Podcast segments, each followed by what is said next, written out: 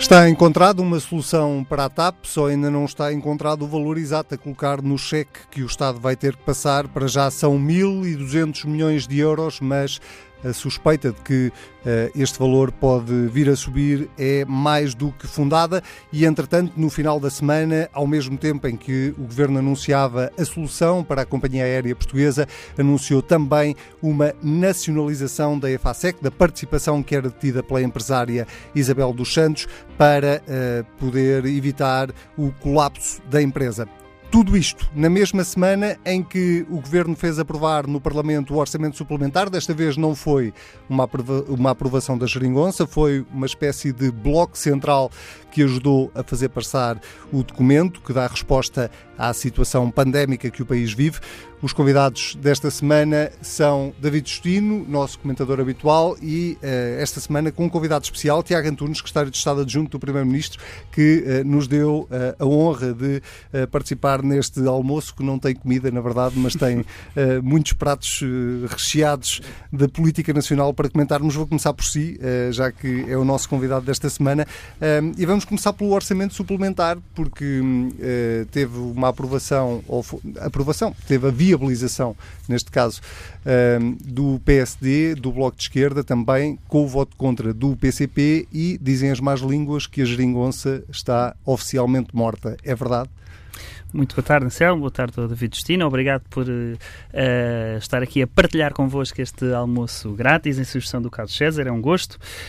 Um, bom, eu, eu, acho curioso esta semana, a propósito do orçamento suplementar, justamente, Uh, ouvi uh, muita referência ao fim da geringonça e muita referência a um bloco central. Uh, e eu diria que o, o bloco central está assim na política nacional, de vez em quando entretém-se um, à, à, caça de gambuzinos, parece-me. E o bloco central é assim uma, um, uma espécie de gambuzino político que andam todos à procura e que ninguém encontra. diria mesmo que o tema do bloco central está para esta legislatura como o diabo esteve para a legislatura anterior. Uh, passar o tempo a dizer que o diabo estava aí a caminho, que estava já ao virar da esquina, que estava mesmo a chegar, uh, e a verdade é que nunca chegou. Agora também recorrentemente se alardeia o tema do uh, Bloco Central e a verdade é que ele não chegou e creio que uh, não chegará, como aliás tem sido repetidamente dito uh, pelo Primeiro-Ministro desde que foi eleito a Secretário-Geral do PS e recorrentemente e ainda este fim de semana a Comissão Nacional do Partido Socialista. Peço desculpa, o, o Bloco Central neste caso é quase usado como um, um, uma espécie de eufemismo para uma, uma concentração de interesses ou uma coligação de interesses, porque o Bloco Central verdadeiramente seria PSD e PS uh, a governar o país. Mas há de facto aqui uma aproximação uh, entre o Partido Socialista e o Partido Social Democrata. Ou, eu, eu, ou tema... há um afastamento cada vez maior por parte do Partido Comunista, que na verdade é, é... Esse tema ressurgiu muito esta semana na, na, ressaca, digamos assim, na sequência do, do, do orçamento suplementar. E, sinceramente, não parece que a história deste orçamento suplementar seja uma história de, de bloco central. Eu acho que o orçamento suplementar podemos analisá-lo, se quiser, uh, punha-me fazê-lo em três uh, perspectiva, do ponto, perspectivas: do ponto de vista da sua elaboração, do ponto de vista da sua função e do ponto de vista da sua viabilização. Do ponto de vista do processo de elaboração do orçamento suplementar, ele foi o mais participado possível. Este orçamento suplementar, como foi explicado, é essencialmente a tradução financeira do Programa de Estabilização Económica e Social e na elaboração desse Programa de Estabilização, o Governo teve a preocupação de ouvir todos os partidos, de consultar todos, de chamá-los todos a São Bento, de recolher os seus contributos e de integrar os seus contributos. Aliás, houve vários partidos que, na sequência da apresentação do, desse programa de estabilização económica e social, publicamente disseram que se reviam em parte do que lá estava e até eh, reclamaram uma parte da autoria de algumas das medidas. E bem, porque de facto o governo fez um esforço de integrar eh, e de internalizar alguns contributos e de se aproximar, de, de, de ir ao encontro de propostas dos partidos. E, portanto, sob este ponto de vista de, do seu processo de elaboração, este orçamento suplementar não é uma história de centrão, é uma história de participação e de inclusão do máximo de partidos políticos e do máximo de propostas feitas pelos partidos porque é essencialmente um orçamento de resposta a esta situação pandémica na qual uh, uh, foi possível até o momento registar e bem uma grande uh, confluência de esforços. isso vê-se também na função desse orçamento suplementar. De facto, a questão é que aproximou-se mais do PSD do que do PCP, hum. coisa que não era verdade Não sei, vamos ver. Do ponto de vista, a, a, função deste orçamento foi uma função de resposta à pandemia, não é? E por isso encontramos neste orçamento um complemento de estabilização para quem perdeu rendimentos por força do layoff simplificado, encontramos o pagamento, a previsão do pagamento de um abono de família extra uh, para as famílias em setembro, uh, mais cerca de 500 milhões de euros para investimento na saúde. Uh, um mecanismo uh, de apoio à retoma progressiva para ajudar as empresas a manter os postos de trabalho e aumentar uh, progressivamente a remuneração e o rendimento desses trabalhadores. E, portanto, são um, é um conjunto de respostas à pandemia. e, portanto, também aqui eu diria que não é um orçamento centrão, é um orçamento de estabilização, desígnio que nos deve unir a todos. Não o preocupa uh, este afastamento do PCP? Do ponto de vista da viabilização, do ponto de vista da viabilização do orçamento, uh, aí podemos ver por um lado, como é que o orçamento foi votado, mas também como é que o orçamento foi alterado na Assembleia da República. Se calhar, começando por aqui, de facto, o orçamento suplementar que sai da Assembleia da República não é idêntico ao orçamento que lá chegou. Uh, e houve uma série de medidas que resultaram de iniciativas parlamentares, uh, em grande medida aí, uh, muitas delas sem o voto do PS, e, portanto, que resultaram até num, num numa dificuldade acrescida, numa pressão, diria, uma pressão acrescida para as finanças públicas e para a execução orçamental. E, portanto, naturalmente, a previsão de déficit, a meta de déficit que uh, o Governo apresentou quando elaborou esta proposta de orçamento, não poderá já manter-se uh, uh, a mesma à luz dos acrescentos, e houve, de facto, aumentos de despesa e, sobretudo, muito significativamente, diminuições de receita que resultaram do processo na especialidade. As, o Ministério das Finanças a estimar isso, mas poderá chegar a um valor de até uh, 1.400 milhões de euros, portanto é um valor muito significativo de diferença. De receita a menos. Uh, essencialmente cerca, até mil milhões de receita a menos, que é essencialmente um diferimento de receita, receita que deixa de ser encaixada este ano e que é encaixada no ano seguinte. O déficit é que pode agravar em 1.400 milhões de euros. Uh, e 400 milhões de acréscimo de despesa. Isto pode levar o déficit para cerca de 7%, ao contrário dos 6,3% que tinham sido uh, apresentados pelo Governo. Isso é resultado direto das medidas que foram aprovadas aí uh, eu diria, muitas delas não em centrão, mais uma vez, mas em coligação e muitas dessas coligações negativas. Uh, por força de partidos que aprovaram medidas que são medidas, a maior parte delas, naturalmente bem intencionadas e que visam também dar respostas acrescidas e adicionais a esta pandemia. E por isso o Governo procurará acomodar este esforço uh, orçamental acrescido. Agora, é preciso ter consciência que há este esforço orçamental acrescido que é imputável a estas iniciativas dos partidos. E, portanto, no final do ano, isso vai ter um reflexo no déficit, que é preciso. Uh, apesar de tudo, essas medidas são medidas essencialmente one-off, irrepetíveis, que têm um impacto neste ano excepcional à luz da, da situação de crise que estamos a viver, ou medidas que, na verdade, são compensadas em receita no ano seguinte. E por isso é possível Uh, queremos que vai ser possível acomodar este esforço adicional, mas há de facto um impacto nas finanças públicas que resultou de coligações que foram feitas à margem, muitas delas uh, à margem, seguramente, da proposta inicial do Governo e algumas à margem do PS. Depois, quanto à forma como finalmente o orçamento foi votado, como foi aprovado em votação final global. E aí também, eu diria, não foi um orçamento de centrão, foi um orçamento de, foi realizado com o voto a favor do Partido Socialista, naturalmente, mas com a abstenção tanto à esquerda do Partido Socialista, por parte do Bloco de Esquerda, como à direita do Partido Socialista, por parte do PSD. E, portanto, foi. Um, essencialmente essa abstenção que acabou por uh, viabilizar, o, viabilizar orçamento. o, orçamento. E aí. Uh, Mas o que é que lhe diz o voto contra do PCP assim? Eu acho que, que lições é que se podem retirar daqui? Eu acho que. Um, eu acho que houve vários partidos, generalmente à esquerda, que cometeram erros de análise e de, uh, uh, e de avaliação política. Uh, e eu, obviamente, lamento esse uh, designadamente o voto contra do, do Partido Comunista.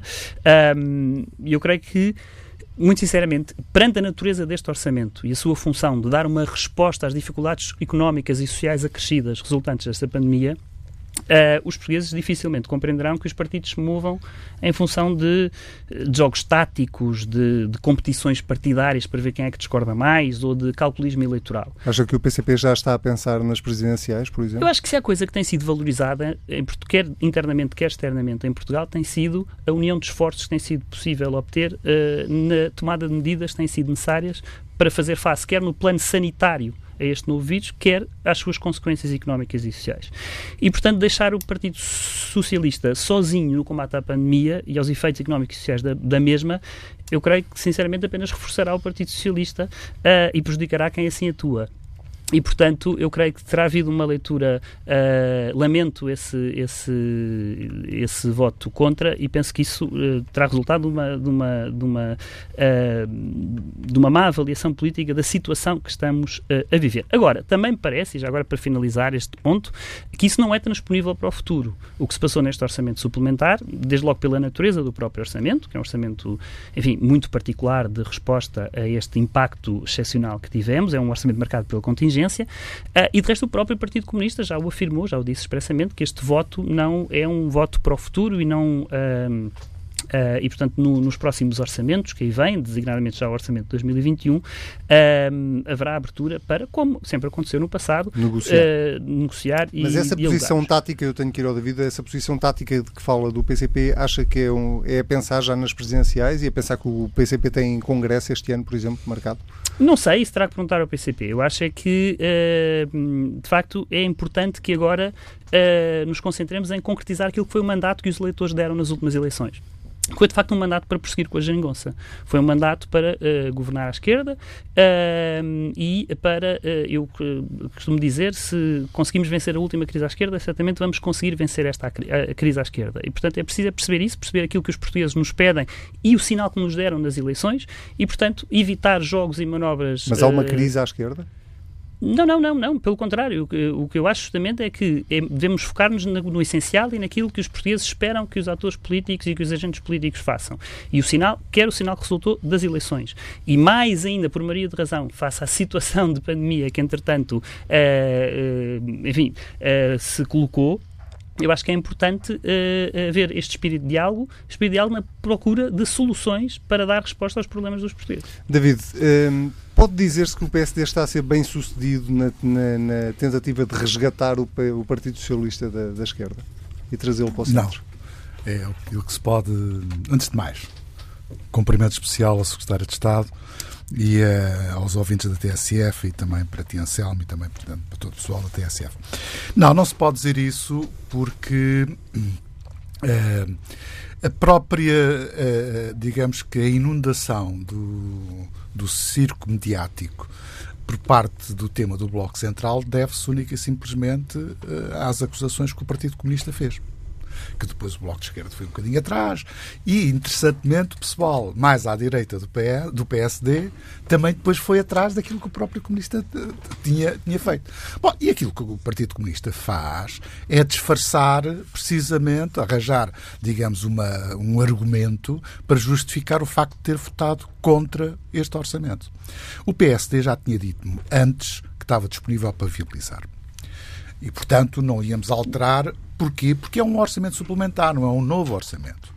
É, e sendo um orçamento suplementar no contexto de crise que estamos a viver, o que o orçamento suplementar vem trazer são pequenos ajustamentos e, acima de tudo, um aumento dos tetos de autorização de despesa, que decorre precisamente da crise em si, do, da crise pandémica, uh, e não só, digamos que, de uma vontade de gastar mais. Não é isso. É, é uma necessidade que está instalada.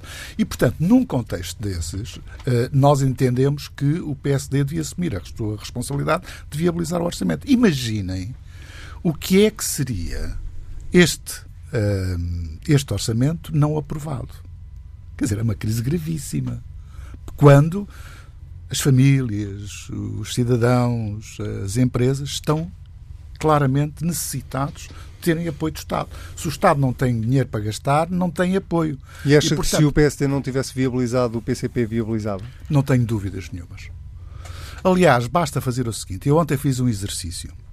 Eu fui pegar no guião das votações, que é uma coisa de 157 páginas, uh, e fui contabilizar uh, todas as votações.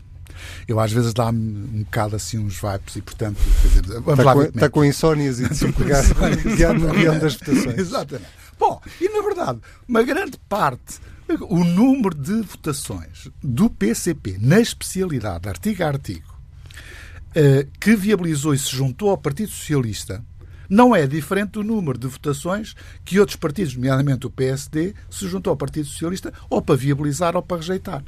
Portanto, quer dizer, eu não percebo, depois das votações da especialidade, aquilo que o Partido Comunista vem dizer é que não chegou.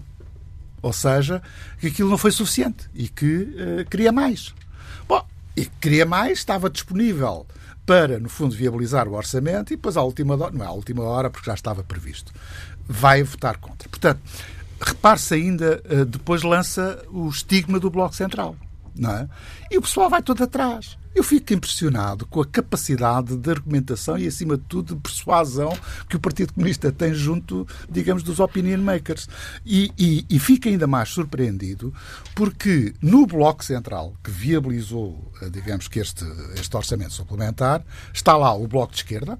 Portanto, a partir de agora, o Bloco de Esquerda faz parte do Bloco Central. Está lá o PAN, não é? E ainda lá está, eh, precisamente, uma deputada do PAN, mas que também votou com o PAN. Portanto, é um bloco, é um bloco central larguíssimo. E, portanto, o problema não está no Bloco Central. O problema está no facto do Partido Comunista decidiu votar contra e sair, digamos, daquilo que é a prática eh, corrente da geringonça, que é ou votar a favor ou abster-se para viabilizar, e decidiu votar cabo. Agora, porquê? A interpretação que eu faço é simples. Primeiro, tem razão, o facto de ter a conjuntura do Congresso é importante, mas, acima de tudo, é ganhar capital de reivindicação e de negociação para o próximo Orçamento de Estado. Esse é que vai ser difícil, ou seja, o próximo Orçamento de Estado, a apresentar em outubro próximo, aí é que vai ser digamos, o ponto nevrálgico da própria sabermos como é que, como é que os, enfim, as combinatórias políticas se vão uh, fazer precisamente para viabilizar em termos, porque depois temos um longo ciclo até o orçamento para 2022 e que implica a presidência europeia, implica as autárquicas, Portanto, é para esse ciclo que este orçamento que vai ser discutido em outubro. E o PC, aquilo que está a fazer é posicionar-se para ter maior capital de negociação. Quer dizer, não tenho grandes dúvidas sobre isso e acho que, taticamente, é, é uma jogada interessante. Quer dizer, vamos lá ver. Tirando agora o problema da, do PSD, dizer, taticamente é uma jogada interessante por parte do Partido Comunista. Agora, o problema são alguns de nós, nomeadamente os opinion makers, terem ido atrás, digamos que, do repto, da, da, da ratoeira que o PC lançou. Oh, David, a questão é que não é, não foi apenas a votação no orçamento suplementar. Uh, entretanto, soubemos que o, PSD agora já está a favor da, da eleição dos presidentes para as CCDRs, uh, uh, mesmo a, a, proposta do PSD de Rui sim, Rio sim, sim. para a alteração ao, ao, regimento da Assembleia da República, ao fim dos debates quinzenais, vai ao encontro de, de de, de, de daquilo que também eram as propostas de, de António Costa, sobretudo antes de ser até Primeiro-Ministro. Portanto, Portanto, esses são indicadores. Começa a haver aqui vários sinais que não apenas esta votação. É? Muito bem, vamos lá a cada um deles. Debates uh, quinzenais passarem para mensais. Os debates do, com o Primeiro-Ministro. Com o Primeiro-Ministro, Porque continua a haver debates quinzenais, só que são intercalados com debates setoriais, em que pode estar o Primeiro-Ministro também, pode intervir ou não intervir, conforme entender, mas que são debates setoriais. Vamos debater a saúde, vamos debater o emprego, vamos debater a educação, vamos debater isto. E eu acho que isso é positivo. Ou seja, as pessoas habituaram. Esta, a existência de debates quinzenais foi uma introdução não dá muitos anos, quer dizer, é necessário também dizer isto, não é? Porque eh, a tradição sempre foi os debates mensais ou, às vezes, nem, nem isso. E, portanto, nessa perspectiva, ganha no que diz respeito a aprofundar o debate sobre, setores, sobre questões setoriais. E, portanto, podemos perfeitamente, e não vai ser determinado pela, agência, pela, pela agenda mediática. Ou seja, define-se previamente quando é que se vai discutir a saúde, quando é que se vai discutir as relações externas, eh, os assuntos europeus, etc, etc. E, portanto, nesse sentido, eu acho que a discussão ganha, porque quando está o Primeiro-Ministro, as coisas vão sempre, são sempre orientadas para a espuma dos dias.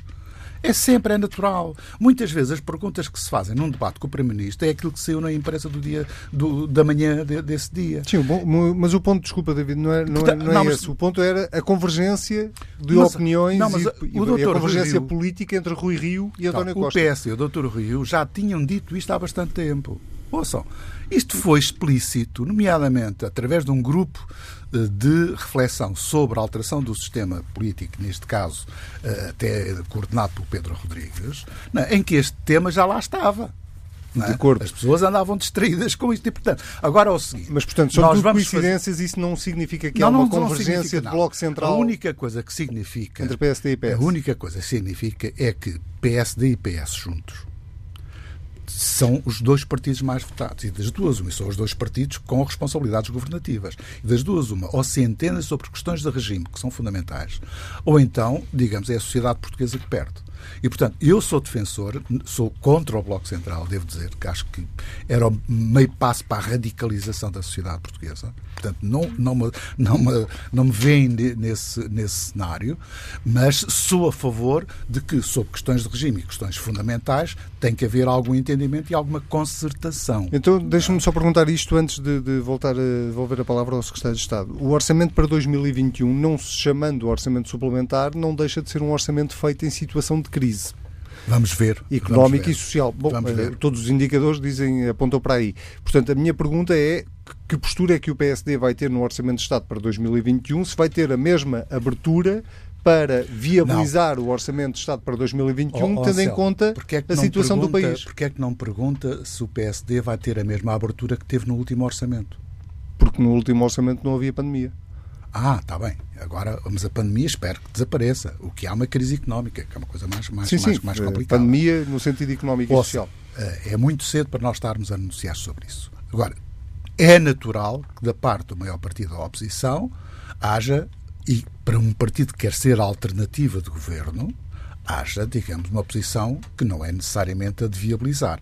Quando são coisas eh, tipo orçamento suplementar, encontrar eh, respostas para a pandemia, etc., são questões de conjuntura e de grande pressão, o PSD podem contar com ele. Agora, em questões de ordem estrutural, que se põe o problema da alternativa e, digamos, ter um projeto completamente diferente para o país, aí, obviamente, as coisas têm que ser clarificadas. Devo-lhe dizer também o seguinte: nós relativamente a este orçamento suplementar, embora isso não fosse o mais importante, mas uh, criticámos bastante o quadro macroeconómico. Aquele quadro macroeconómico é irrealista. E, aliás, as últimas uh, valores e estimativas feitas por instituições, nomeadamente a Comissão Europeia, o Banco de Portugal, o Conselho de Finanças Públicas, aponta para valores próximos dos 10%. E nós chamamos a atenção para isso. Ou seja, aquele próprio orçamento suplementar, eu não direi que será certo, mas quer dizer, tem, tem que se admitir a hipótese que vamos ter um orçamento retificativo. Tem que se admitir essa hipótese. Ainda este ano. Ainda este ano, porque se é retificativo é precisamente para este. E, portanto, cuidado, porque nesse, nesse contexto, com a, com a, eventualidade de um orçamento retificativo, do novo orçamento que vai coincidir com a presidência europeia do primeiro semestre da, do, da União Europeia, uh, temos que pensar isto muito bem pensado, avaliar tudo e não precipitar relativamente a tomar posições prévias. É uma boa deixa para o Secretário de Estado. Uh, é possível que tenhamos ainda um retificativo este ano, até tendo em conta aquilo que dizia há pouco, que, é, que, que este orçamento suplementar acabou por ser alterado e mudar as contas do governo. Bom, vamos ver. Eh, foi preciso mesmo uma pandemia para que este governo tivesse que apresentar uma correção ao seu orçamento. Isso nunca aconteceu desde 2015, uh, eh, quando este governo, enfim, o anterior a este, mas uh, quando os governos de António Costa tomaram posse Uh, os orçamentos, isso foi aliás uma mudança estrutural, uh, os orçamentos um foram sempre. E um motivo de orgulho, naturalmente, os orçamentos foram sempre cumpridos à risca, sem necessidade de serem uh, modificados, como tinha acontecido a miúde no passado. Foi mesmo preciso uma situação pandémica para nos vermos forçados a isso. E esta situação pandémica introduz uma grande incerteza, naturalmente. E, portanto, as previsões das instituições internacionais estão a ser revistas dois em dois meses. e há uma grande incerteza ainda quanto ao que vai ser, quer o comportamento da própria pandemia, no sentido sentido sanitário Uh, uh, do termo, quer dos seus reflexos económicos uh, e sociais. E, portanto, temos, obviamente, quer dizer, não lhe posso aqui dizer nem que sim nem que não, é preciso ir acompanhando. o nosso objetivo é que, obviamente, este, o, o, nível de endividamento que foi colocado neste orçamento permita acomodar as necessidades até ao final do ano. foi para isso que serviu este orçamento suplementar, para adicionar necessidades adicionais de financiamento e temos a expectativa de que que isso uh, sirva, mas, como digo, o cenário é de grande incerteza. Mas se tiverem que o fazer, fazem. Naturalmente, seria uma se tivéssemos que o fazer e não o fizéssemos, seria uma responsabilidade. O objetivo é não termos que o fazer. E é para isso que trabalhamos, é para isso que temos trabalhado. E o nosso track record, se, se me permite, é de não necessitarmos de corrigir orçamentos e de termos uma execução orçamental que cumpre o planeado. Uh, e esse é o objetivo. Muito bem, vamos uh, para o segundo tema que nos traz aqui esta semana, ou que temos na, na emenda do nosso almoço de hoje, tem a ver com as decisões que foram tomadas em relação à TAP e à FASEC. Desta vez começava uh, por si, David. Um, uh, em relação à TAP, a solução anunciada era mais ou menos a esperada, enfim, havia sempre a pistola em cima da mesa da, da nacionalização, mas chegou-se a, a, um acordo. em relação à FASEC, eu gostava de começar por aí, foi de alguma forma uma, uma meia surpresa para, para o país a decisão do governo que conseguiu manter, apesar de tudo, o, segredo até ao final. Um, fez bem o governo em ter nacionalizado a EFASEC? No contexto em que o fez, acho que sim. Uh, porque a situação da EFASEC uh, exigiria uma solução fora daquilo que é o normal funcionamento do mercado e das instituições ligadas à empresa, ou seja, uh, o grupo de acionistas, etc. A partir da altura em que uh, a acionista maioritária fica debaixo, do, do, enfim, de um, de um, ataque cerrado, de, de, quer do, de Angola, quer de Portugal, quer das instituições judiciais, não podemos, julgo que era importante salvar a empresa desse cerco que de certa forma estava a ser feito. Uh, e nesse sentido, atendendo àquilo que a EFASEC representa, mas quer dizer, não vejo que seja só por causa disso. A gente pode falar nos trabalhadores, na tecnologia, no know-how que existe, etc. Mas quer dizer, acima de tudo, é uma solução positiva desde que seja uma solução para sair a curto prazo. Ou seja, de que essa intervenção permita resolver de forma mais fácil a situação da, do, da composição acionista e, acima de tudo, que creio que não há grandes problemas de capitalização. Creio que não há grandes problemas de capitalização. O que há é uma quebra das encomendas, mas para um nível que, mesmo assim, é sustentável, que é uma coisa diferente do da TAP. Não é? E, portanto, eh, eu, sinceramente, desde que haja esta preocupação de entrar para sair, o mais depressa possível, tem, tem digamos, o meu apoio. Relativamente à TAP, Sim, é uma coisa relativamente diferente. Uh, o caso da TAP, eu tive a oportunidade já de uns programas anteriores de dizer que tínhamos duas, duas soluções extremas que eram completos desastres. Ou seja, quer a falência era um completo desastre, quer a nacionalização seria um completo desastre.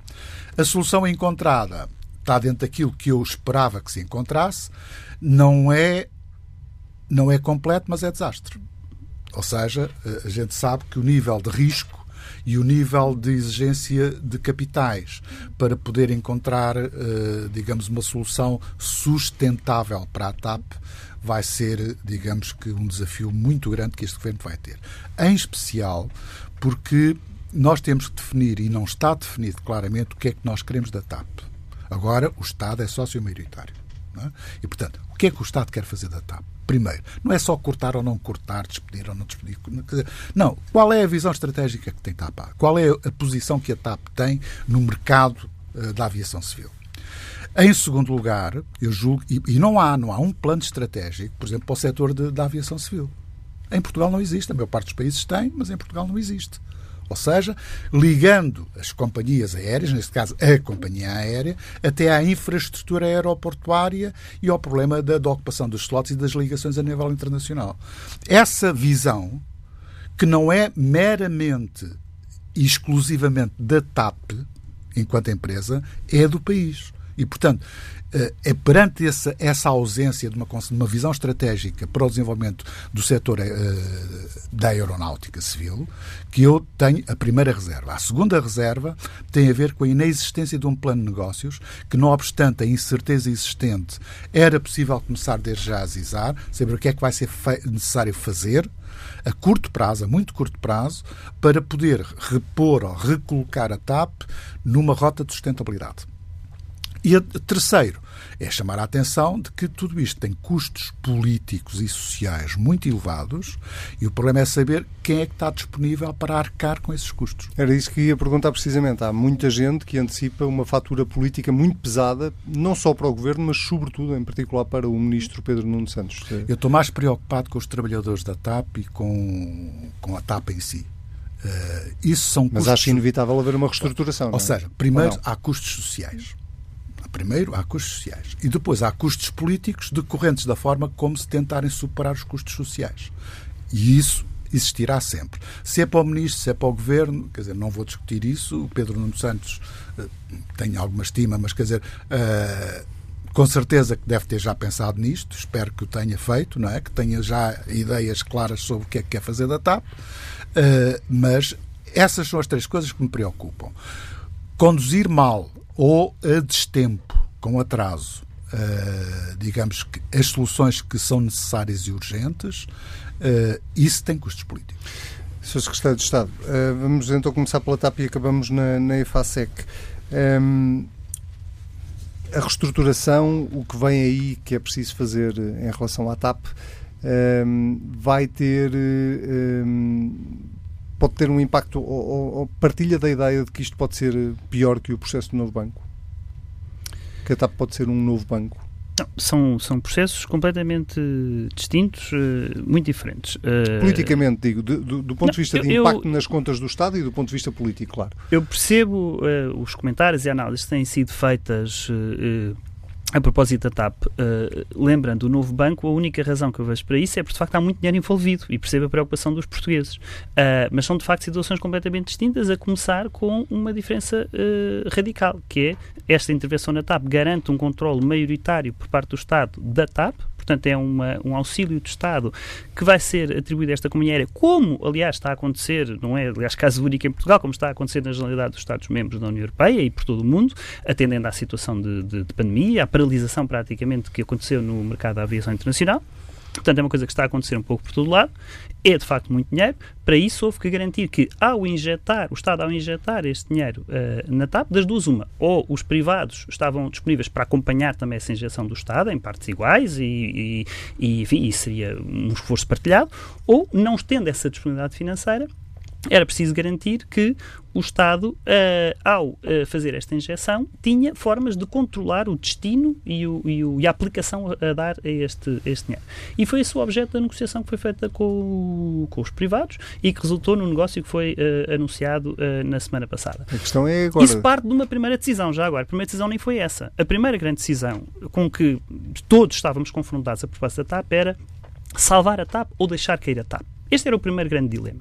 E deixar cair a TAP um, teria um efeito absolutamente desastroso. Desde logo seria muito difícil evitar uma insolvência uh, descontrolada e, portanto, a ideia de que alguns uh, defendem de que era possível, por simplesmente num dia, acabar a TAP e nascer outra empresa ao lado isso seria uh, muitíssimo difícil, para não dizer impossível, e portanto teríamos provavelmente uma insolvência descontrolada com efeitos sociais, económicos uh, uh, terríveis para os trabalhadores, para os fornecedores, com a perda de valor da própria empresa que não era recuperável ao lado, um, e portanto atendendo ao interesse estratégico da TAP, que tem vindo a ser explicado sucessivamente, o seu interesse quer geoestratégico nas nossas relações com o Brasil, com a África, com a América do Norte, quer o, o, o seu interesse estratégico na, no assegurar da continuidade territorial na ligação às regiões autónomas, na ligação com a nossa diáspora, com as comunidades portuguesas no estrangeiro. Uh, e o peso da empresa na economia nacional, eu posso aqui listar-lhe uma série de números que mostram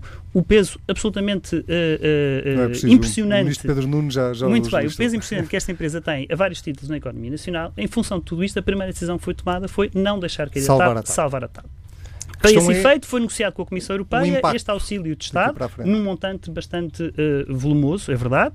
Uh, e depois havia, de facto, esta questão que lhe expliquei. Ou os privados acompanhavam também, ou era preciso assegurar um controle por parte do Estado desse dinheiro. Isso podia ser feito por uma de duas vias. Ou através da nacionalização, ou através de um acordo com os privados.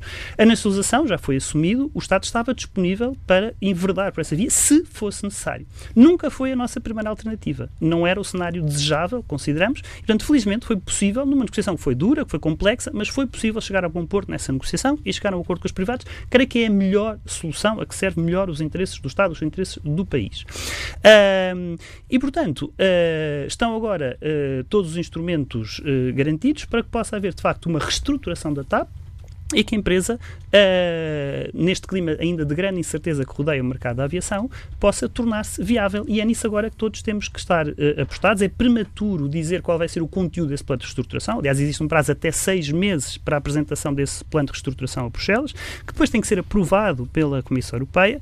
E, portanto, agora vamos focar com uma gestão profissional nessa uh, definição desse plano de reestruturação. Também depende muito como for a evolução do mercado da aviação. Mas deixe-me perguntar-lhe uma uma coisa muito claramente, eh, porque é, uma, é uma, um dos temas principais em torno da TAP. Os 1.200 milhões de euros uh, está em condições de assegurar que vão chegar ou que o Estado não vai ter que meter mais do que 1.200 milhões de euros? A avaliação que foi feita neste momento, atendendo à situação económica da empresa, atendendo ao seu balanço, ao seu histórico, foi a de que esse era o valor que permitia reestruturar a TAP e colocá-la a, a funcionar em moldes viáveis. Mas? E não há mais. Portanto, a avaliação que existe neste momento é que esse valor é o valor de que a empresa necessita para se reestruturar e para se tornar viável e é esse trabalho que agora vai ser feito. Mas se for preciso mais, não, neste momento não, vai, não temos vai, indicação. Não neste atrás, momento não, é? não, temos indicação de que seja preciso mais e portanto não devemos começar logo a supor que o Estado quando faz um auxílio que foi contabilizado uh, e que foi discutido com a Comissão Europeia, que foi aprovado pela Comissão Europeia e todas as partes entenderam que este era o valor que era necessário, não vamos logo começar a ver fantasmas de que é preciso mais. Não, neste momento é esse o valor que está em cima da mesa e é esse o valor que se estima com, com a análise rigorosa que foi feita com a intervenção da Comissão Europeia que aprovou este auxílio de Estado e em função da situação real da empresa, foi o valor que foi calculado, o valor máximo, aliás, uh, e desejavelmente nem chegaremos a tanto, mas no máximo o que foi estimado é que uh, poderemos chegar a um máximo de uh, eh, 1.200 milhões. É de facto muito dinheiro e é o dinheiro que neste momento, uh, atendendo aos dados que conhecemos, se estima que é necessário para reestruturar a empresa. Uma segunda pergunta ainda sobre, sobre a TAP antes de ir à EFASEC. Uh, havendo esse prazo de seis meses para, para, para o processo de reestruturação. Uh, isso significa que, antes disso, o Governo apresentará ao país o plano estratégico que tem para a TAP? Não, o plano estratégico vai ser elaborado pela empresa, agora com uma nova gestão, uh, e depois será apresentado uh, pelo Governo em Bruxelas e discutido com a Direção-Geral da. Tem algum calendário para isso? O calendário é o prazo máximo de seis meses. Vamos tentar antecipar o mais possível, mas também está muito dependente das incertezas que existem sobre a evolução do mercado da aviação. E, portanto, isso vai condicionar muito também a própria elaboração desse plano. Portanto, o prazo máximo é de seis meses, tentaremos antecipar se for possível, mas é esse o calendário. E, talvez a próxima pergunta sobre a EFASEC seja também difícil de resposta, mas o que é que é estar o mínimo tempo possível na EFASEC? O que é que é isso? É um mês? São dois meses? Quando é que o, o Governo tem alguma previsão de quando é que não lhe sei colocar uma data no calendário. O que, não, lhe sei, um dia, o que lhe sei dizer, como já foi aqui explicado pelo David Justino, é que de facto uh, o que houve necessidade de fazer na FASEC foi formalmente uma nacionalização não da empresa, mas de uma participação, da participação acionista maioritária na empresa, e isso deveu-se à situação de impasse acionista uh, que se estava a verificar, uh, bem como os efeitos reputacionais do processo Luanda Leaks, e ambas as coisas estavam a prejudicar o funcionamento de uma empresa que é uma empresa viável. Uh, para além de todo o seu interesse estratégico que tem, do know-how que tem, uh, da importância para a descarbonização e eletrificação da economia nacional, do, de ser um centro de excelência de engenharia nacional, para além de tudo isso, sabemos hoje em dia que é uma empresa viável porque havia e há um processo, havia um processo de alienação em curso e houve manifestações de interesse. Simplesmente uh, estava a verificar-se impossível de concretizar essas manifestações de interesse na aquisição da empresa por força uh, do tal bloqueio acionista e por força de circunstancialismos de condicionantes jurídicas como Uh, o arresto que, entretanto, havia sido feito sobre as, uh, as participações sociais uh, em causa. e por isso houve necessidade de recorrer a este meio excepcional da nacionalização, mas prevendo-se logo, no próprio diploma de nacionalização, que o mais cedo possível se, verá, se irá iniciar uma privatização. Não, não, não, não estou neste momento em condições de lhe dar uma baliza Então deixe-me perguntar-lhe se está em condições de, nos, de, de garantir aos portugueses que esta nacionalização vai sair a custo zero aos contribuintes? Bom, o que eu lhe sei dizer é que houve manifestações de interesse na aquisição uh, da empresa e, portanto, há uh, interessados em adquirir a empresa uh, e, portanto, significa que a empresa tem valor. E, e, em princípio, é esse valor que se refletirá no processo de reprivatização que se vai suceder. Portanto, o Governo não, não tenciona ter nenhum tipo de, de nenhum tipo de despesa com, com a inflação? Nesse momento isso não é antecipável, não. Muito bem, Sr. Secretário de Estado, queria lhe agradecer mais uma vez ter vindo Ora, essa, obrigado, aos almoços grátis. A porta está sempre aberta quando quiser voltar. Muito bem. Uh, numa outra ausência do Carlos César ou noutra circunstância qualquer, é sempre muito bem-vindo à TSF. Muito obrigado. Muito obrigado também ao David Justino. Nós temos encontro marcado para a próxima quarta-feira para mais uma edição dos Almoços Grátis.